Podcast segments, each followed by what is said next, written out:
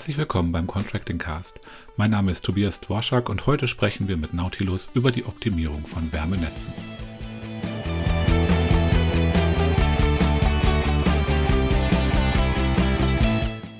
Liebe Zuhörerinnen und Zuhörer, ich spreche heute mit Marc Hager. Marc Hager ist äh, Geschäftsführer unseres äh, Siegers des letzten Innovationsforums Online von Nautilus. Hallo und herzlich willkommen, Marc. Hallo Tobias, freut mich, dass ich heute hier sein darf. Ja, sehr gerne. Herzlichen Glückwunsch nochmal zum, ähm, zum Gewinn. Ähm, Nautilus hat unsere Teilnehmenden damals am meisten überzeugt. Vielleicht sagst du, uns noch mal kurz, auch für alle diejenigen, die beim Innovationsforum nicht dabei waren, was eigentlich Nautilus ist und welche, welches Produkt, welche Lösung ihr anbietet. Ah, genau, also Nautilus bietet ähm, Wärmenetzbetreibern im Grunde genommen, also das, das Endziel ist ein Betriebssystem für Wärmenetze.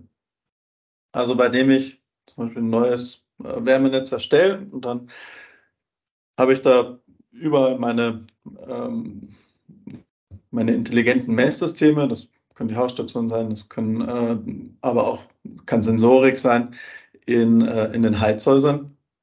Und auf Grundlage dieser Daten lassen sich viele Aufgaben automatisieren. Das betrifft zum Beispiel die, die Abrechnung, das betrifft den Einkauf. Ich kann meinen Hackschnitzelbunker überwachen und kann gucken, okay, er ist leer, ich ähm, muss nicht auf eine Videokamera schauen, ich ähm, sende einfach gleich einen Auftrag für eine Bestellung raus das kann äh, aber auch die Optimierung betreffen und das ist eigentlich unser, unser Steppenpferd. Da haben wir angefangen, mhm. uns nämlich anzugucken, was kann man mit diesen Daten eigentlich in Anbetracht von Optimierungspotenzialen anfangen und haben da gesehen, dass es einfach ganz viele ähm, Optimierungspotenziale im Wärmenetz unentdeckt bleiben, weil sie oft äh, mit dem bloßen Auge, selbst von einem Techniker, gar nicht erkannt werden können. Ähm, und da helfen die Daten fast schon wie ein, wie ein Röntgengerät in die Geräte reinzugucken und zu überprüfen, ob sie denn auch so laufen, wie sie laufen sollen. Das betrifft äh, zum Beispiel Übergabestationen, die einen Wärmekurzschluss haben, bei denen einfach das Ventil offen steht. Erkennt mhm. man nicht zwangsläufig, wenn man davor steht. Das kann eine Netzpumpe sein, die ungeregelt läuft, obwohl es eigentlich eine Hoch Hocheffizienz-Netzpumpe wäre. Haben wir alle schon gesehen, äh, kommt ganz häufig vor. Mhm. Äh, da gibt es noch viele andere Fehlerfälle, die man mit Daten sofort erkennt und die Effizienz des Netzes ähm, quasi in keiner Zeit steigern kann. Und vor allen Dingen erhält man dann eben auch mit so einer Lösung, wie wir sie anbieten, eine sehr gute Netzzustandskenntnis. Mhm. Also das heißt, ähm, ich kann auch priorisieren. Also ich, ich kann auch wissen, dass, dass irgendein Bauteil ineffizient läuft und es einfach so lassen, weil es sich nicht lohnt, also nicht wirtschaftlich ist, ähm, da aktiv zu werden weil es mich zum Beispiel mehr kosten würde, einen Techniker vor Ort zu schicken. Mhm. Jetzt hast du gerade gesagt, äh, Optimierung ist das, wo ihr herkommt. Ähm, vielleicht äh, verrätst du uns noch in zwei, drei Sätzen, wo ihr eigentlich herkommt. Seid ihr äh, die, die ähm, aus dem Gründerteam? Seid ihr aus einer, kommt ihr aus einer Hochschule oder wo kommt Nautilus her? Genau, wir kommen aus, einem, aus einer Hochschule, Hochschule Rosenheim hat damals äh, zusammen mit dem AGFW ein Forschungsprojekt gestartet. Mhm. Und dort sind dann äh, der Mitgründer Rupert äh, und ich als wissenschaftliche Mitarbeiter eingestiegen und haben uns dann, also in dem Forschungsprojekt, das hieß Nemo, äh, das ist auch mhm. so ein bisschen der, äh, der Link zur Nautilus. Ich erkenne das gerade, ja. und, und da haben 13 äh, Fern, also aus 13 Fernwärmesystemen kamen dann die Daten, die haben wir live aufgezeichnet, haben uns das angeguckt und dann ähm, eben viele Optimierungspotenziale gefunden. Und das Schöne war damals, Rupert ist äh, gelernter Heizungsbaumeister mhm. und, äh, und eben auch Wissenschaftler. Und dann konnte er da seine, seine Data Science Fähigkeiten mit, sein, äh, mit seinem Wissen über Heizungssysteme kombinieren. Mhm. Und äh, ja, die Ergebnisse sind veröffentlicht worden vom AGF von der Hochschule Rosenheim, also ist auf fernwärme-digital.de. Mhm. Ist das, sind die Projektergebnisse online. Das ist ein Methodenkatalog und ein Kennzahlenkatalog und so ein Leitfaden Minimalmonitoring. Mhm. Okay. Und was, was ihr macht, ist, ich frage das nochmal nach, weil ich das auch auf der Internetseite von euch ähm, äh, zwei Hinweise finde. Ihr macht, also im Kern geht es um, um die Auswertung der Daten ähm, habe ich verstanden, um da Optimierungen draus zu erzielen oder Automatisierungen über Abrechnungen und so weiter. Aber ihr bringt auch Messtechnik mit. Also ihr installiert auch Geräte in den Netzen an den Übergabestationen oder ist das, nee. habt ihr da was anderes drin? Weil ich diese, ja, antworte erstmal. Ich sage dir gleich, was ich meine. Nein, wir machen keine eigene Messtechnik. Mhm. Hm, vielmehr ist unsere Stärke, dass wir A, Hersteller unabhängig sind und B, überall dort zum Einsatz kommen können, wo es einfach Messdaten gibt. Also wir haben keine, äh, wir haben keine Checkliste, du brauchst diesen und jenen Messpunkt, äh, damit unsere Software läuft, sondern wir können eher sagen, du brauchst diesen und jenen Messpunkt, um folgenden Use Case abdecken zu können, um hier und dort besser zu werden. Aber wenn du den Messpunkt nicht hast, das ist auch nicht schlimm. Also im Grunde genommen, wenn jemand eine Drive-by-Lösung hat, einmal im Monat seine Messwerte aus den Zählern holt, die FFVAV erfüllen will, ähm, dann kann er sich auch schon an uns wenden. Also genau. Das heißt, das, was ich hier finde zum Nao Datenhub und Nao Prozessor, das sind schon ähm, Datenprozesse und gar keine Hardware. Genau, das ist Software. Ah ja, okay. Dann habe ich das falsch verstanden oder das Bild falsch interpretiert. ähm, okay, ähm, die Erfassung von Daten in Netzen, ähm, das, ihr seid ja nicht die Einzigen, die das machen. Ähm, was macht ihr denn besonders oder anders und besser als andere? Also was wir während der Forschungszeit gesehen haben, war, dass im Moment keines, der, kein kleines Wärmenetz, aber auch die großen mit diesen Daten einfach nicht arbeiten. Also die werden in Datenbanken gehortet, in CSV-Dateien, aber keiner bringt die wirklich zum Einsatz. Und das erste Problem ist, dass deswegen gab es ja auch dieses Forschungsprojekt, das bislang noch nicht so ganz klar war, wie man, was man in den Daten erkennen kann, wie man mhm. mit denen arbeiten kann. Und als wir dann angefangen haben, mit den Daten zu arbeiten, man muss sagen, jedes Wärmenetz ist sehr spezifisch und eigen. Das kann die Zählerstandsvalidierung betreffen und das kann dann am Ende auch die Auswertung betreffen. Und äh, was wir gesehen haben, ist, dass Software, die am Markt ist, äh, wertige Lösungen hat, die nicht flexibel darauf reagieren mhm. kann, wenn mal eine andere Messtechnik verbaut ist, in einem in einer anderen Auflösung, also ich zum Beispiel äh, bei einer Temperatur keine Dezimalstellen habe, sondern die um zwei Kelvin springt. Ja. Ähm, wenn äh, verschiedene Übertragungsfehler in den, in den Zählern vorhanden sind und, und, und. Oder auch einfach ein unterschiedlich Mess, äh, unterschiedliches Messintervall. Und unsere Stärke ist, was jetzt die Optimierung betrifft, dass wir mit allen Daten arbeiten können. Also dass, dass eben auch dieser Implementierung von, von diesen Algorithmen, zum Beispiel zur Überprüfung der, ähm, der Optimierungspotenziale, dass die sich flexibel anpassen lassen. Und zwar nicht nur von uns, sondern eben auch von, von den Versorgern selbst. Also mhm. kommt drauf an. Manche haben eine Abteilung äh, um datenaffine Leute, die mit diesen Daten arbeiten müssen. Und äh, teilweise haben wir auch schon erlebt, dass, dass Leute da mit Python-Skripten dann anfangen zu arbeiten und mit Excel und äh, oder am besten auch noch beides mischen. das ist nicht, also was Business Continuity angeht, ist das nicht nachhaltig. Wenn diese Person irgendwann mal nicht mehr in meinem Betrieb arbeiten sollte, dann ist das komplette Wissen darüber weg. Mhm. Und äh, wenn das zum Beispiel die Abrechnung betrifft, dann äh, viel Spaß. In der nächsten Abrechnungsperiode ist einfach alles sehr, äh, sehr schwierig, mit diesen Daten zu arbeiten. Und da bringen wir einfach ähm, eine deutliche Erleichterung und eine Flexibilität, die, die wir aber auch noch gut verkaufen müssen. Also es ist schon auch so, dass viele dann sagen, ja, aber könnt ihr das nicht für uns machen? Könnt ihr nicht die Algorithmen da einprogrammieren? Und, ja, das, das wäre äh, gerade die Anschlussfrage, die ich stellen wollte. Ne? Also ich ja. ähm, verstehe ja, ähm, weil du das gerade so schön sagst, eine Frage, die ich mir schon lange stelle, Daten zu gewinnen, ist ja das eine. Aber wenn ich die irgendwo in der Excel-Tabelle ablege und damit nichts mache, dann habe ich ja nichts gewonnen. Da hätte ich mir das auch sparen können wahrscheinlich. Und die Frage ist halt, äh, mache ich jetzt selber was mit den Daten? Stellt mir, stelle ich, stell, also stellt Nautilus mir die zur Verfügung oder macht ihr auch schon was damit und sagt, hier, guck mal, äh, so und so sieht's aus, da und da ist dein Netz optimierungsfähig oder muss ich das selber machen? Genau, also wir machen im Grunde genommen, da bieten zwei Sachen an. Das eine ist, bevor es zu einer festen Implementierung kommt, mit einem kontinuierlichen ähm, also mit einer kontinuierlichen Datenübertragung können wir anbieten, damit das jeder einfach mal testen kann, ein mhm. Performance Review zu machen, in dem wir auf die Daten gucken, indem wir unsere Algorithmen darauf anpassen, schon in die Software einpflegen, sodass dann später auch direkt damit weitergearbeitet werden kann. Und dann gibt uns der Versorger eine CSV-Datei mit all seinen Daten oder viele CSV-Dateien, kommt auch vor. Und, äh, und dann pflegen wir das da ein, machen eine erste Auswertung, Performance Review, wo wir dann ganz viele Sachen überprüfen. Also wenn wir jetzt mal uns die Hausstation anschauen, dann so die allererste Überprüfung ist, äh, sind die Temperaturfühler vertauscht. Mhm. Ähm, wenn ich jetzt, keine Ahnung, 50 Stationen habe, dann mag das noch nicht so ein Problem sein. Wenn ich aber ein paar tausend habe und vielleicht gehören mir die auch nicht alle und vielleicht machen das Monteure, die nicht in meinem Haus sitzen, mhm. Mm, dann sollte ich das auf jeden Fall überprüfen, ob, ähm, ob da alles stimmt. Dann kann man sich als nächstes ähm, Rücklauftemperatur-Optimierungspotenzial angucken. Und all das machen wir einmal äh, in, diesem, in diesem Review. Und das Schöne ist, später können das dann die Versorger mit unserer Software einfach auch selber machen. Ja. Okay, zwei ähm, Anschlussfragen dazu. Ähm, du hattest das gerade gesagt, jedes Netz ist anders.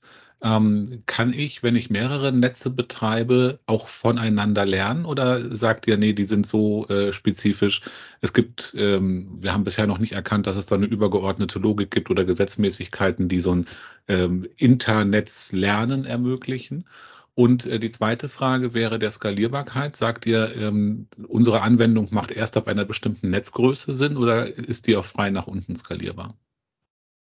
Also die Stärke der Software ist, ähm, dass es horizontal skalierbar ist. Das heißt, mit der Anzahl der zum Beispiel der Stationen, der BHKWs, mhm. der was auch immer ich betreibe. Ähm, das heißt, man braucht schon eine gewisse Größe. Ich würde sagen, ab dann macht es Sinn, wenn jemand sagt, das kann ich manuell einfach auch gar nicht mehr bewältigen. Also ja. das kann sein, dass ich das ab, ab 30, 40 äh, Kunden sage, die ich mit Wärme versorge, ab hier möchte ich jetzt automatisieren. Dann würde schon ab 30 äh, das Sinn machen. Unser Preismodell kann das auch abbilden. Wir äh, haben ein Preismodell, das sich an die Wärmelieferung anlehnt, also was man im Vorjahr quasi ja. geliefert hat und darüber berechnen wir dann den Preis. Das heißt, das macht auch Sinn für ähm, kleine Versorger oder Kleinstversorger. Mhm. Besonders für Kontraktoren, die sehr viele Wärmenetze haben. Also da haben wir schon ganz oft gehört, also fast jeder Kontraktor, mit dem man spricht, sagt, äh, hier Personalmangel und alle haben viel zu viel zu tun. ähm, keiner kennt sich am Schluss mehr aus, äh, gerade wenn dann mal jemand den Job gewechselt hat. Und, dann, und gerade wenn auch über Laufzeiten, äh, über, über, die Jahre äh, unterschiedliche Technologien zum Einsatz gekommen sind. Ne? Wenn ja. ich ein Netz von vor zehn Jahren anders äh, ausgestattet und geplant habe, als ich das heute machen würde, einfach weil ich andere, andere Geräte einsetze, anders an die Sache rangehe, andere Leute habe, die anders an die Sache rangehen und so weiter. Genau. Und da bringt man mit, mit unserer Lösung eben auch eine gewisse Dokumentation mit rein. Also dass, dass einfach auch Sachen festgehalten werden und nachvollziehbar sind. Also das das können Datenblätter sein, das können, kann Bilddokumentation sein von, von Inspektionen, das können, äh, das können Notizen sein, dass zu einem bestimmten Zeitpunkt äh, Erzeuger in Revision war, um, mhm. auch die, ähm, um auch die Daten später besser verstehen zu können. Kannst du einschätzen oder eine Schätzung abgeben, wie aufwendig das ist, Nautilus einzurichten in ein bestehendes Netz? Das, das hängt offenkundig von der Netzgröße ab, aber so ein, so ein ja. Richtwert, dass du sagst, das ist an einem Tag gemacht oder das dauert eine Woche oder noch länger, ich, ich kann mir das gerade nicht vorstellen. Also es dauert in der Regel eineinhalb, zwei Wochen. Mhm. Das kommt darauf an, wie auch der Datenabgriff. Also wenn jemand eine CSV-Datei hat, dann geht es sehr schnell. Mhm. Das ist dann allerdings auch nur eine einmalige Sache. Äh, außer er schickt die kontinuierlich. Ähm, Wenn es eine Datenbank gibt, dann versuchen wir einfach immer, dass wir so implementieren, dass später nicht mehr Aufwand entsteht, ja. wenn zum Beispiel eine neue Station hinzukommt. Da versuchen wir dann so zu implementieren, dass dann äh, diese neue Station automatisch erkannt wird und eingepflegt wird. Mhm. Mhm. Genau, und dann und das kann unter Umständen ein bisschen dauern. Also wir haben zum Beispiel mit Stationen von Acotec und Schneid sehr gute Erfahrungen. Das geht, äh, weil wir da viel Erfahrung haben, schon sehr schnell. Also da, da ist im Grunde genommen schon alles fertig. Wer das implementieren möchte, der kann da im Grunde genommen schon auf unseren großen Erfahrungsschatz zurückgreifen und bei anderen Stationen mhm. muss man sich dann angucken, aber es sollte eigentlich überall möglich sein. Und, und wie kompliziert ist Nautilus dann in der Anwendung und im Handling? Muss ich da erst noch ein, äh, zwei Semester irgendwas studieren oder mache ich da ein, eine, weiß ich nicht, eine Tagesschulung mit euch oder ähm, ist das so selbsterklärend, dass ihr sagt, nö, äh, Menschen, die ähm, äh, mit den Microsoft-Produkten zurechtkommen, die kommen auch mit Nautilus zurecht?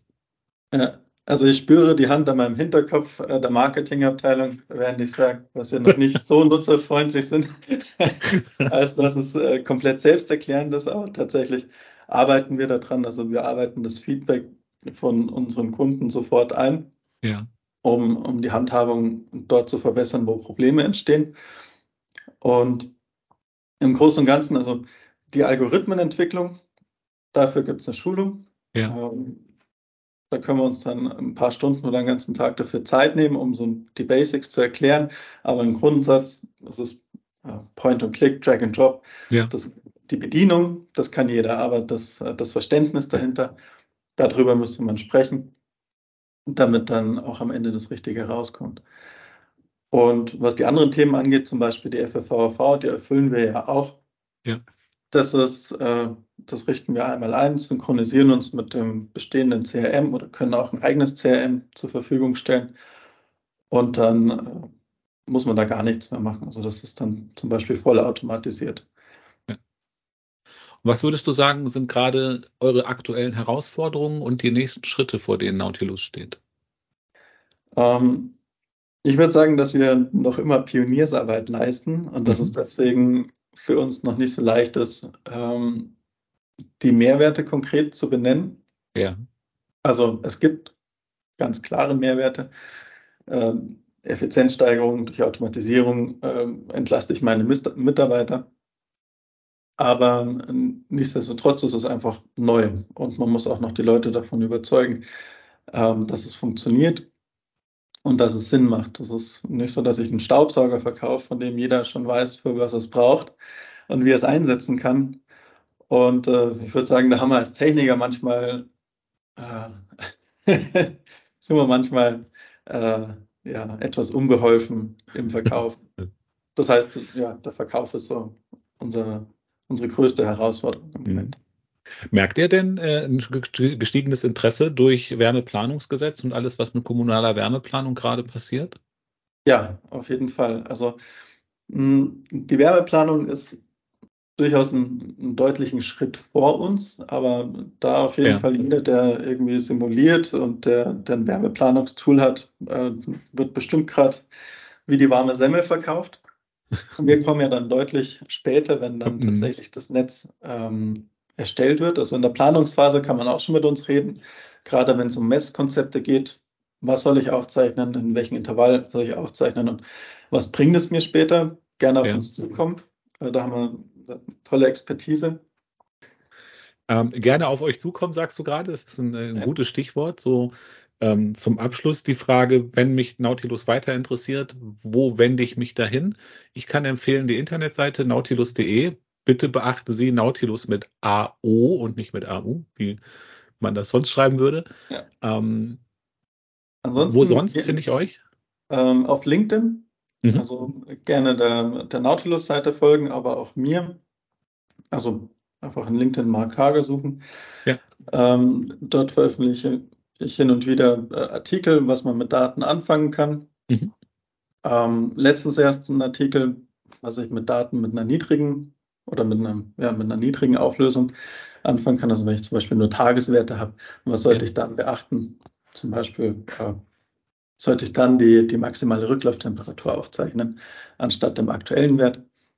Und genau, also gerne auch darüber mit mir in Kontakt treten okay. und folgen. Kontaktdaten und Links stellen wir auch gerne in die Show Notes, also in der, Beschrei in der Beschreibung zu diesem Podcast finden Sie auf unserer Internetseite.